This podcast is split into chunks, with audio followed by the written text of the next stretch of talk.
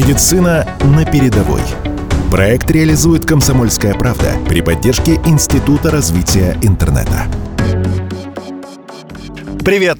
Это подкаст о том, что такое российская медицина сегодня и кто ее создает. Мы расскажем вам о новейших достижениях отечественной медицины и прорывных технологиях, разработанных российскими учеными.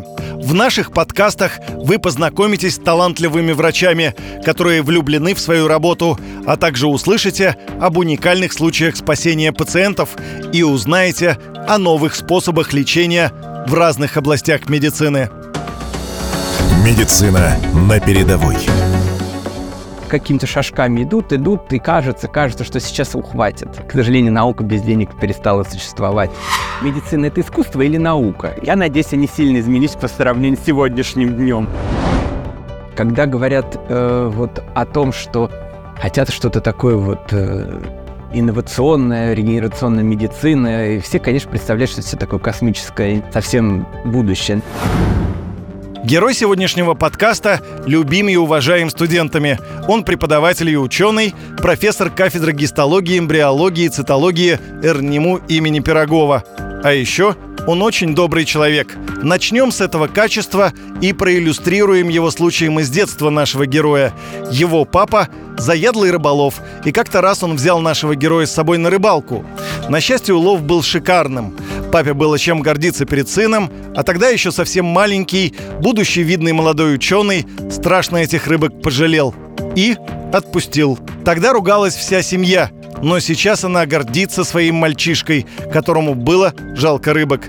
Представляем вам Андрея Ельчининова. Он изучает регенерацию и способы ее стимуляции и в прошлом году получил премию правительства Москвы в области медицины для молодых ученых. Андрею Владимировичу ее вручили за цикл работ по созданию экспериментальных способов лечения социально значимых заболеваний, то есть болезней, которые оказывают негативное влияние на жизнедеятельность общества и требуют значительных усилий для их предотвращения, лечения и контроля все эти темы касались стимуляции репаративных процессов э, при той иной патологии. Естественно, это все были модели на животных, это были модели нарушения кровоснабжения сердца, э, нарушения кровоснабжения э, скелетной мышечной ткани, то есть это нижних конечностей. Ну и, конечно же, э, касалось стимуляции регенерации печени. К таким проблемам, которым занимается регенерационная медицина, биология, вполне легко относится и знакомые нам заболевания. Например, лечение грыж. Это такое очень распространенное заболевание, когда у человека недостаточно соединительной ткани. И в некоторых местах начинает, э, в общем, несостоятельность стенок, туда попадают какие-то внутренние органы. Поэтому очень давно вот эти места, ну, их врачи знают, так называемые слабые места передней брюшной стенки там и так далее, и в эти места э, стараются э, имплантировать как бы дополнительную опору так можем сказать, это так называемые сетчатые имплантаты. Это разработки, выполненные в нашей лаборатории. Это как раз э, сетчатые, э, вот одна из разработок, выполненная в центре Кулакова. Это сетчатые эндопротезы. Они выглядят как э, сеточка. И эту сеточку, в общем, вшивает в то место, которое нужно укрепить, укрепить соединительную ткань. соединительную ткань. Это первый вариант. И есть еще такой вариант. Это, видите, в виде инъекций. Что-то такое желеобразное в этом месте предполагается, что будет использоваться для лечения таких заболеваний, у которых недостаток соединительной ткани. Ну, есть тоже Например, стрессовое недержание мочи, когда недостаток э, соединительной ткани малого таза, тазового дна. И вот в, этом, в эти места вокруг уретры имплантируют, э, вводят вот эти вот э, вещества, которые стимулируют развитие соединительной ткани. Конечно, когда только предполагалась э, разработка этих методов лечения, думали, а не будет ли избыточный рост соединительной ткани, потому что это тоже плохо. Э, мы все знаем килоидные рубцы, вот, когда сильные ожоги. Ну, наши, так сказать, доклинические испытания на животных лабораторных показали, что избыточного ничего не растет. Лаборатория по-прежнему продолжает заниматься изучением процессов регенерации, а мой излюбленный орган это, конечно, регенерация печени. Но э, дело в том, что как-то подошли немножко с другой стороны мы к этому вопросу. Обычно печень изучает ее регенерацию как вещь в себе. То есть печень ее вреждают, в ней есть и все факторы, необходимые для регенерации. А мы подошли к такой проблеме, что мы ищем в ней печеночные источники регенерации. То есть как влияет на регенерацию там э, почки, легкие, селезенки, потому что э, невозможно себе представить, что регенерация такого органа, как печень, никак не связана с другими органами. Продолжит Вишнякова Полина, кандидат биологических наук в сфере клеточных технологий, ассистент-лаборант профессора Ельчининова. Она работает вместе с Андреем Владимировичем. Среди методов, которые используются в регенеративной медицине, это введение низкодифференцированных клеток, к примеру, стволовых клеток, или продуктов, которые образуются в результате функционирования этих клеток, к примеру, клеточных визикул или факторов, которые секретируют эти клетки в кондиционированную среду. Всем этим можно обрабатывать либо раневую поверхность, либо сам орган, чтобы восстановить его активность, чтобы он нормально функционировал.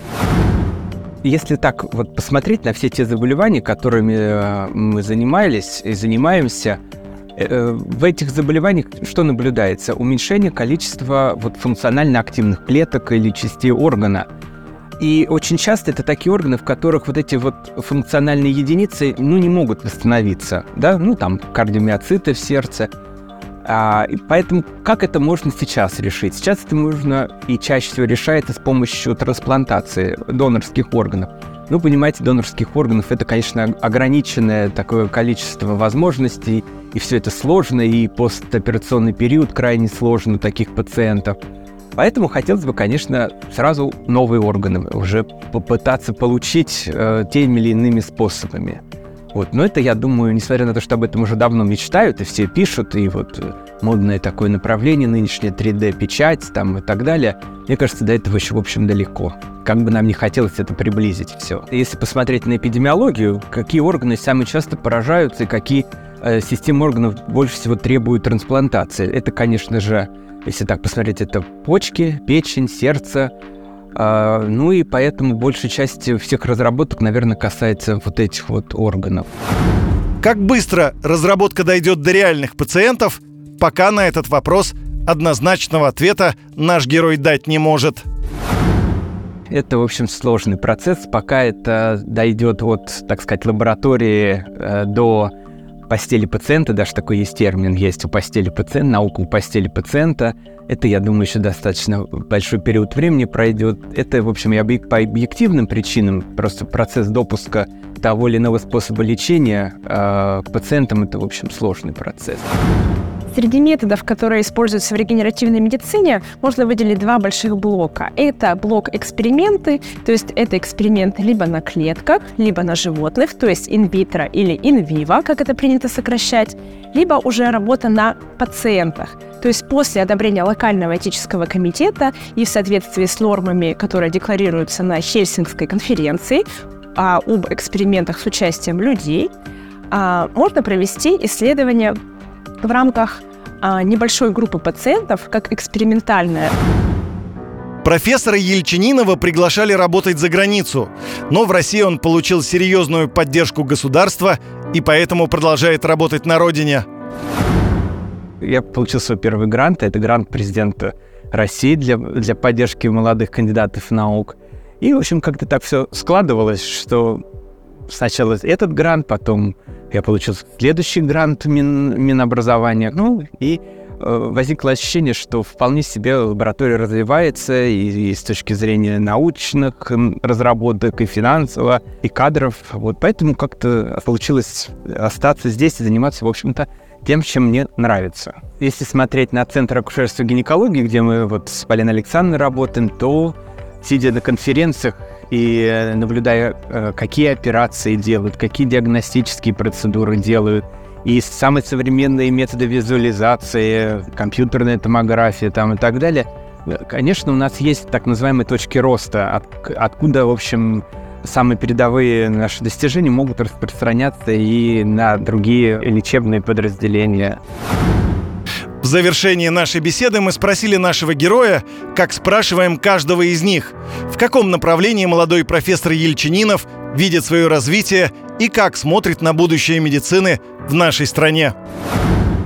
Мне всегда интересна эмбриология. Понимаете, как вот э, из ничего, из комочка клеток, даже из одной клетки, появляется э, форма, э, трехмерная, которая сама может двигаться там, ну, так, и так далее. Вот это крайне сложно. Это одна из самых сложных проблем вообще биологии, э, развития, механизма развития. Все что-то как бы какими-то шажками идут, идут, и кажется, кажется, что сейчас ухватит.